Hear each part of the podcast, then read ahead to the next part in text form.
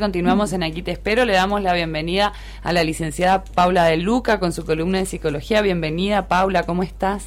Bien, Laura, Sergio, buenas tardes. Bueno, nuevamente aquí antes del receso de invierno, así que, bueno, muy contentas de, poder encontrarnos.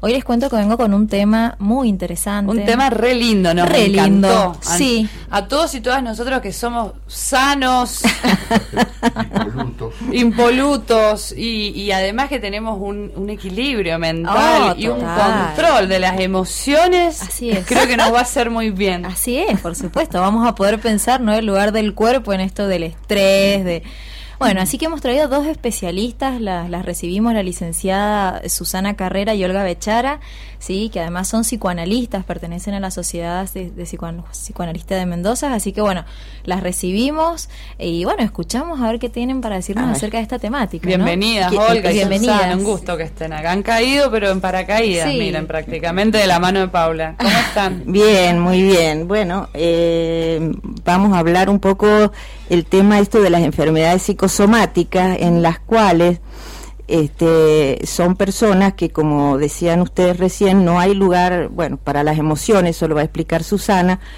pero eh, que tienen un modo de vida, que el modo de vida es trabajar, trabajar, trabajar, trabajar en forma permanente, toda su vida eh, gira en torno a la exigencia, al logro, este, a las metas, y este tipo de vida hace que eh, no haya un lugar para poder percibir o concientizar lo emocional o las cosas que emanan del cuerpo.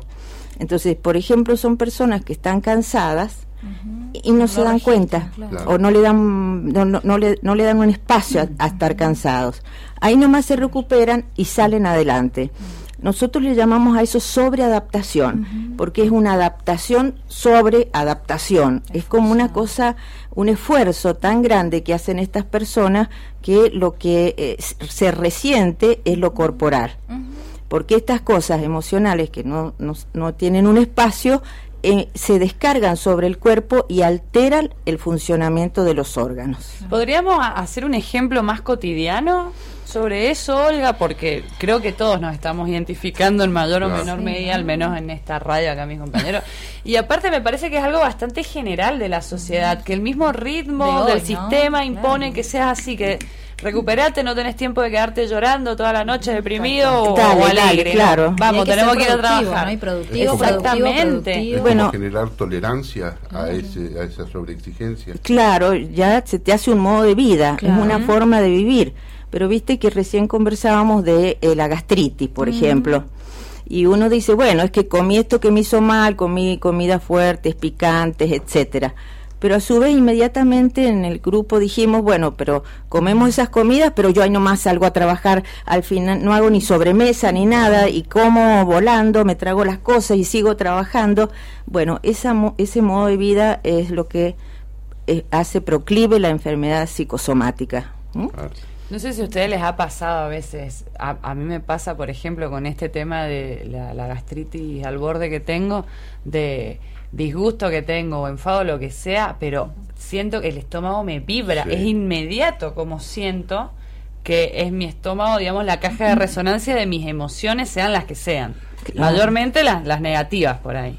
O sea que lo que no conversado los manifiesta el estómago. Sí, a ver.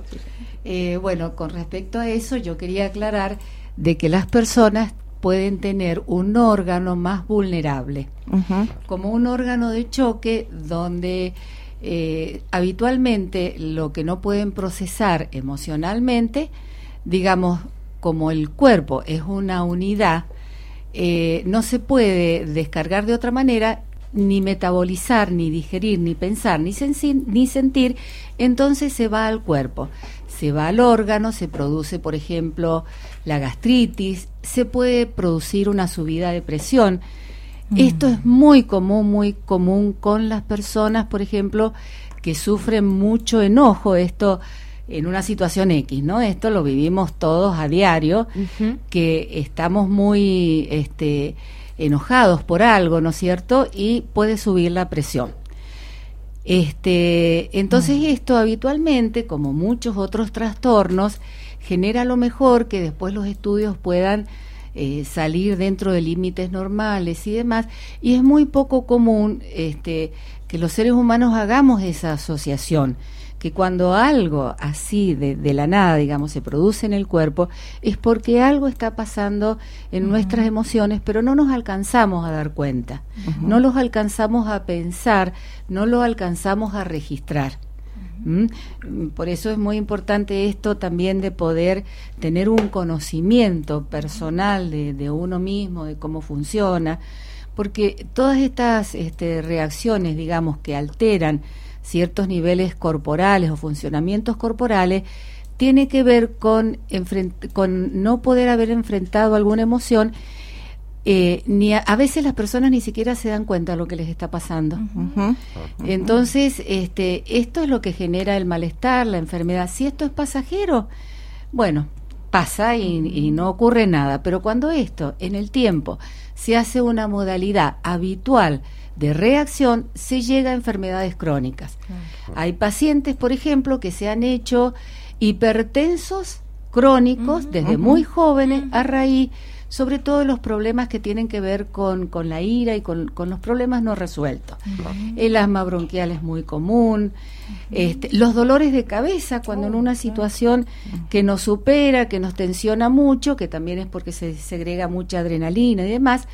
Entonces, este, se produce un dolor de cabeza. Esto es muy común. Es muy habitual, estaba pensando. Es muy habitual.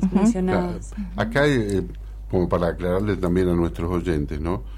Cuando hablamos de, eh, cuestiones psicosomáticas, que es cómo repercute la psiquis en nuestro cuerpo. Por ejemplo, un ejemplo claro el colon irritable. Claro. Es clarísimo, o sea, eso está eh, es este totalmente comprobado. Así es. Y, pero eh, también lo que dice Laura, por ejemplo, te da gastritis, eh, cuando estás preocupado, a veces también la tristeza, ¿no? La tristeza, eh, la adrenalina también que genera la, vida habitual, porque los temores, que salís a la calle, que, me van a pasar, que esto, que esperar un colectivo a la una de la mañana en Bermejo, una mujer, por ejemplo, también tiene una situación tensa que puede repercutir en el cuerpo. O sea, traducirlo psicosomático significa que es la expresión en el cuerpo de un problema psíquico. una cosa que pasa por la mente, claro, una, una, cosa psíquica que pasa por la mente, entonces este, se deriva al cuerpo. Y una vez que tomamos conciencia, ¿no? Eh, y asumimos que tenemos esta incidencia de la mente en nuestro cuerpo, eh, pasa también, estoy pensando a medida que lo cuentan chicas, estoy enumerando, por ejemplo, en, nosotras las mujeres algo que es muy delicado es el ciclo menstrual. Y que el solo hecho por ahí quizás de, de, un estado nervioso o un, un, nivel de alteración muy alto se nos, se nos modifica. Sí, se nos pierde la regularidad. que, o el síndrome premenstrual. Por ejemplo, estoy pensando también cómo en nosotras impacta esto, ¿no? Sí, Susana. Que eso eh, tiene, mm, o sea, se puede explicar por justamente, volvemos al principio de la unidad cuerpo-mente. Todo lo que es este, emociones, mente, tiene, está estrechamente relacionado con las glándulas, con las hormonas, con todos los sistemas del cuerpo, con todos. Esto es inseparable. Y la cantidad de emociones eh, que normalmente una persona, digamos, que pasan por la mente de una persona en un día común, son muchísimas. Y estados, situaciones de ansiedad, de angustia, de miedo, son muchísimas. Ahora podríamos elegir también que si lo hacemos a la inversa, si las emociones negativas nos generan problemas en el físico, podríamos elegir que las buenas emociones, la alegría, el amor, la paz, Totalmente, claro, pueden ser beneficiosas Totalmente, para, el cuerpo también, diríamos. Eso eso quizás va concatenado, es lo que pasa que, que estoy así...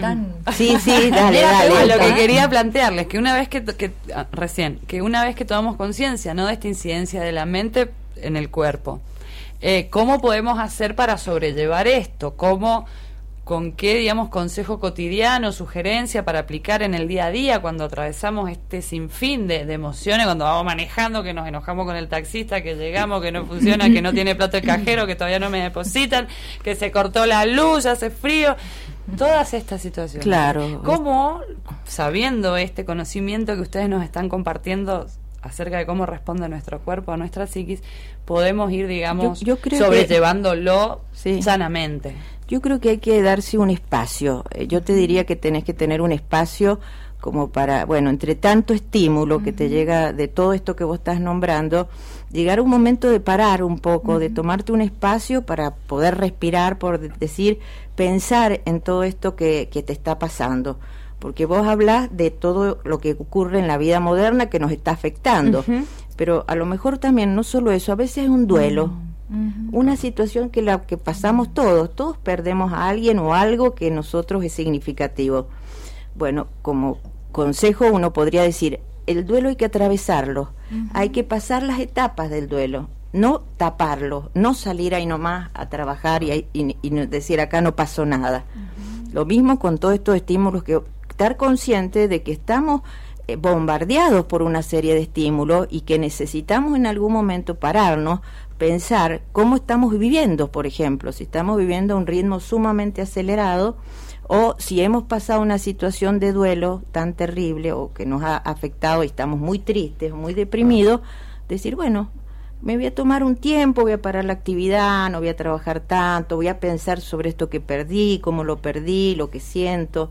Me parece que eso es darle un espacio a las emociones, no, no patearlas para adelante, no, tra- no tragárselas, eso es otra cosa, a veces te las tragás. Claro. No está bueno, hay que poder tener un espacio para hablar. ¿no? Y la- eso quiero consultarles también. ¿Cuál es la manera? Porque, por ejemplo, anoche conversaba con una amiga y, y me decía que andaba como bastante ofuscada y demás, eh, muy idiota, y que eh, había mandado un montón de personas al carajo. Así, ya está, me cansaron, me hartaron, siempre tengo que ser la abuela, la que aguanta, se van al, al carajo. ¿Y, ¿Y cuál es la manera por ahí de atravesar o de, o de, o de mm, vivir estas situaciones ¿no? que nos aquejan o, o que nos provocan Quizás, dolor? ah. Eh, porque a veces es sano mandar a alguien al carajo. Pero ¿cuál es el modo? un modo por ahí civilizado y que no sea dañino, porque a la vez ese hecho de esa situación le estaba generando también malestar. Y claro, seguramente, por eso me parece que es importante esto que vos decías, poder hablar las emociones. Tal vez no mandarlo al carajo porque eso te va a traer otros problemas agregados después Claro. de convivencia y de vínculo.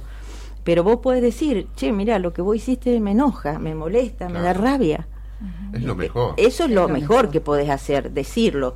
Tampoco silenciarlo, tragártelo, porque eso lo vas juntando adentro y después sale, como decís vos, de forma brusca y violenta. me, me quedo con esa imagen porque tiene que ver con la intención que hay muchas veces en todos los ámbitos de pretender que escondiendo un problema ese, hay alguna solución, ¿no? Y lo único que estás haciendo es agravarlo. En Ponerlo abajo la alfombra. Claro, Entonces, claro. que Pero la mugre sigue estando. Sigue Sí, estando. Claro, claro. Y eso se da en todos los ámbitos, ¿no? Porque lo, siempre se quiere esconder. Hoy traía justamente para hablar de ese tema, hace muchos años en, en Tucumán un gobernador de facto, o sea, un- una persona, un dictador, estaba puesto con una de las dictaduras, decidió que no hubiera más pobres en, en Tucumán, así que los subió en un camión y los llevó a Catamarca. Eso eh, pasó acá en la Argentina, ¿no? Y es, fíjate, la síntesis más brutal de lo que estamos diciendo.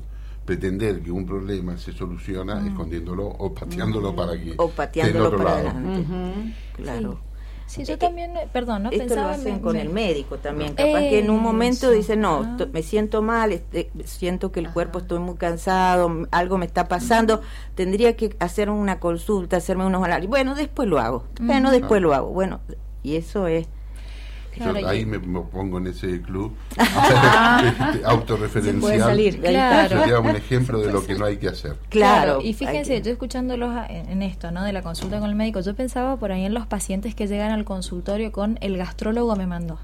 Ajá. o el urólogo o el cardiólogo, ¿no? Y de muchos pacientes que vienen con el síntoma físico y que vienen enviados, ¿no? Sí. Como que no hay una conexión de que eso físico puede estar en relación a la mente, ¿no? Claro. Entonces, bueno, me parece una, se las acerco como consulta. Bueno, ¿qué se hace en esos casos, no? Bueno, en realidad cuando los médicos se dan cuenta, bueno, que el paciente no le encuentran nada orgánico y que se dan cuenta que mentalmente se está es lo que está originando la enfermedad, eh, y esto que vos decís de que él dice me mandó, es porque ellos están internamente muy desconectados entre lo que les está pasando y las emociones.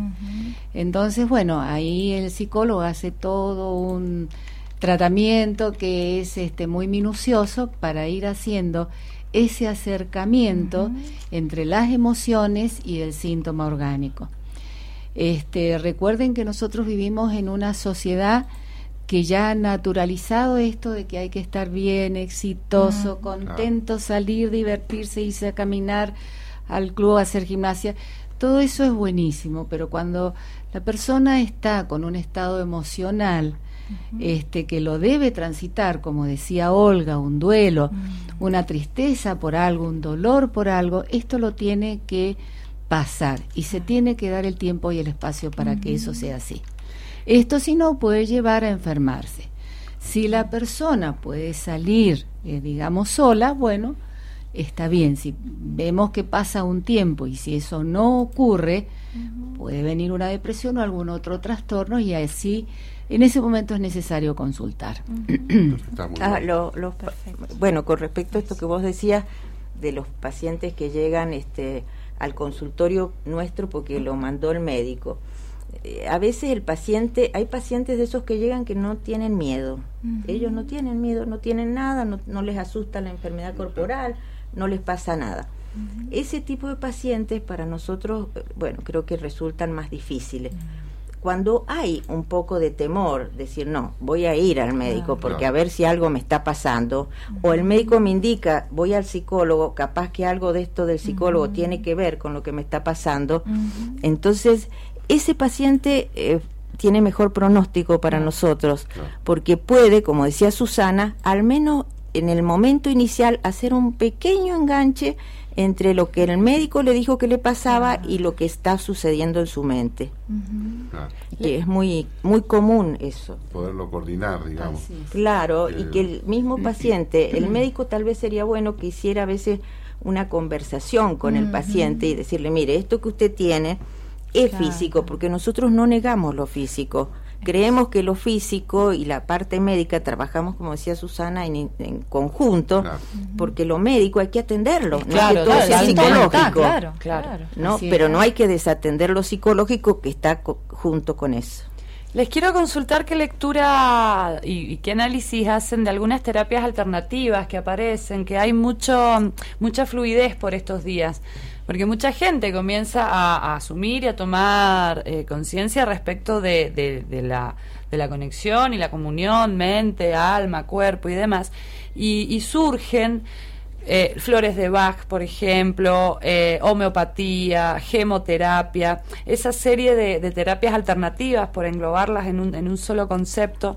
¿Ustedes qué análisis hacen, qué lectura tienen de este tipo de este tipo de, de terapias? Bueno, eh, yo, a ver, hablo desde un mínimo conocimiento, me parece que de pronto estas terapias alternativas o, yoga, muchas cosas, ayuda a lo que es la relajación corporal, que eso es, es muy bueno, muy necesario, pero no es lo que trabajamos nosotros. Nosotros lo que trabajamos es el registro de las emociones, que eso se hace en cada persona en forma particular individual, con un estudio, digamos, profundo, detallado, y esto es lo que se le va mostrando al paciente, lo que le está pasando, esa unión entre lo que le pasa en su cuerpo, su dolencia y sus estados emocionales, eso es eh, la cura, digamos. Claro, esa porque hay muchas, hay muchas de esas opciones. Tengo muchas amigas que me mandan, bueno, preparo las mezclas de flores de Bach para el malestar que tengas, así como una casi una mágico. Una pócima. Casi mágico. Por eso les no consulto también desde el punto de vista de, la psicología, ¿no? Y del psicoanálisis como teoría científica también, cuál es el abordaje que se hace. Nosotros trabajamos mucho tiempo, como 10 años en el Hospital Central, en el servicio de psicopatología del Hospital Central y no hacíamos flores de Bach, nada de eso, pero sí hacíamos técnicas de relajación e hipnosis. Hicimos muchos años de esto, pero resulta que el síntoma quizás desaparecía, pero si vos no resolvías lo que lo estaba produciendo, aparecía. Notábamos también que había pacientes que a lo mejor tenían un problema de piel les daban corticoides. Mm. Eso hacía que el problema de piel desaparecía.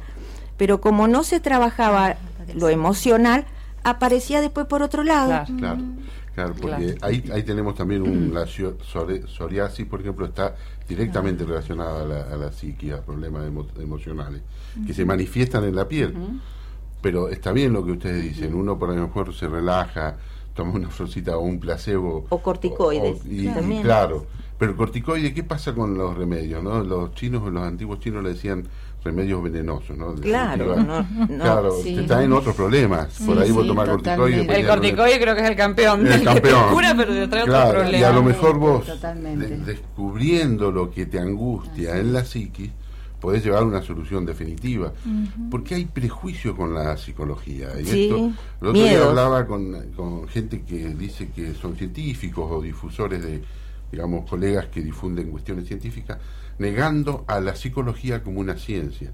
Me parecía tremendo, ¿no? Porque si eh, no entendemos la psiqui, el poder que tiene la psiqui, bueno, hablábamos psoriasis, por ejemplo, Claro. eh, ya ahí tenemos oh, un montón de otros puntos donde podríamos eh, evaluar cómo la psiquis impacta en el físico. Esto no está Claro. totalmente científicamente comprobado.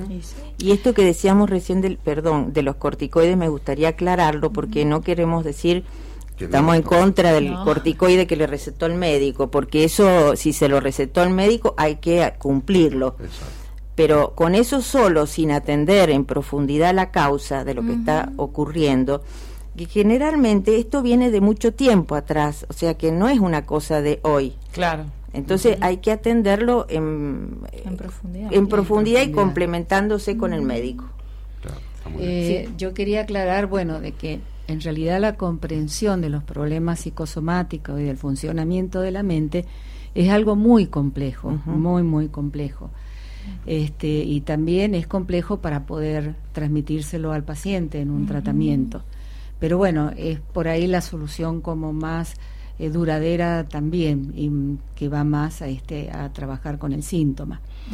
Este, una de las cosas que está muy en boga últimamente es la baja de las defensas, los problemas autoinmunes, donde esto es claramente expresiones, ¿no es cierto?, psicosomáticas, o lo que, digamos, para mí un avance muy grande ha sido esto de poder hablar del estrés. El, estrés el estrés ya es una entidad psicológica, es como decir, bueno, a ver, estrés es algo te está pasando. Entonces que de pronto todas las personas, los médicos digan tengo estrés, tiene este paciente tiene estrés, me parece que esto es un avance, porque es algo está pasando que tiene que ver con emociones, más allá de lo que pueda estar alterando el cuerpo. ¿Cuál Claro. sería, así brevemente, un, un consejo para la audiencia que, que convivimos con estas cosas permanentemente? A mí me pasaba de decir, eh, me acordé yo, me vas a sacar canas verdes, que no sé quién Tiene me lo varias, manifestaba. Y yo cada vez tengo más canas, chicas, no son verdes, pero lo estoy sintiendo manifiesto así en el cuerpo, cómo responde, cómo reacciona. Es, es tremendo y, y lo hace, digamos, de distintas maneras. Nos, se nos frunce el ceño, se nos hacen arrugas, nos salen caras, adelgazamos porque nos da gastritis. Bueno, yo, ¿Qué- qué- yo- hemos tenido pacientes donde ha habido un estado depresivo que no han registrado y se les ha caído el pelo. Mm, Sí, Eso, la caída del pelo Es también. común, sí, sí, la caída del pelo, Muy los común. mechones. Y, y es, ¿qué consejo, qué sugerencia en ese caso se le podría ofrecer a la audiencia? Así como punto uno, para empezar, para empezar a convivir de una manera equilibrada con nuestras emociones, la mente y el cuerpo. Yo creo que hay que replantearse cómo estamos viviendo. Me parece que esa es una cosa, entiendo que el, el sistema de vida moderna, la cultura, nos lleva a vivir acelerados, apurados, a ser un poco adictos a la eficiencia, porque tenemos que ser eficientes permanentemente, pero hay que replantearse que vivir así tarde o temprano te lleva a la muerte, te Eh, diría. eh, Tenés que calmar. Así es. Sí, algo para cerrar que me parece importante también que lo comenten. eh, desde la Sociedad Psicoanalítica de Mendoza y la Universidad de la Concagua se va a llevar adelante un curso de psicosomática hoy, este es el nombre. Me gustaría, por favor, si pueden dar los medios de contacto para que los colegas, ya que es una problemática tan compleja, puedan formarse y abordar, bueno, la psicosomática como sí, es debido. el curso, eh, la psicosomática hoy, se da en la Sociedad Psicoanalítica en la calle Lisandro de la Torre, 355. Eh, para inscribirse tienen que llamar al teléfono de la Sociedad Psicoanalítica que es 425. No, 424-0987.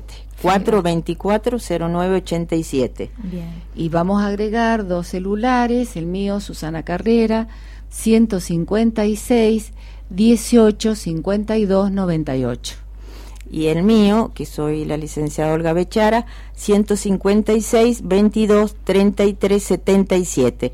¿Por qué damos estos celulares? Porque tal vez la secretaria de la sociedad va a tomar una semana de vacaciones, van a llamar, nos van a encontrar. Entonces nos parece importante dar estos celulares, si quieren los repetimos. Repitan, por favor, sí. sí. Eh, 156 18 52 98. Y el mío es 156 22 33 77. Eh, eh, una sola cosita Por más. favor. El curso eh, creo que tiene como finalidad eh, eh, adentrar a los integrantes en la vida mental de estos pacientes. Entonces, eh, me parece que va a ser muy interesante, Interesante. para profesional y para alumnos de salud mental. Bueno, buenísimo. Es- Sí, perdón, no hemos aclarado, no hemos eh, aclarado a quién va dirigido. Ah. A todos los que están en salud, en general, a todos los que están en salud, estudiantes, psicólogos, no psicólogos, fonoaudiólogos, eh, médicos, todos los que quieran ir para este sí, conocer cómo funciona la psicosomática. Es los días sábados, empieza en el mes de agosto, el primer sábado de agosto es agosto y septiembre, eh, todos los sábados de 10 a 12. O sea, son ocho clases. ¿Mm? Y bueno, la inscripción es sumamente accesible. Este era para los alumnos Es 1.600 todo, el- todo el curso para los profesionales, y 1.200 para este, los profesores de la Concagua, que hemos hecho un honorario especial, dado que ellos nos han apoyado y Auspiciado. así que, y eh, mil para alumnos de la Concagua también y alumnos de la Sociedad Psicoanalítica de Mendoza. Muy bueno. Bueno, chicas, me encantó la visita, Bueno. estuvo re linda para profundizarla. A porque es nosotros algo también. Muy cotidiano y muy común, ¿no? Así que bueno, gracias por venir. Muchas Gracias, Paula de Luca. Gracias, Nos vemos Paula. en 20 bueno, muchas gracias, gracias por Hasta- este espacio. hasta luego. Hasta luego.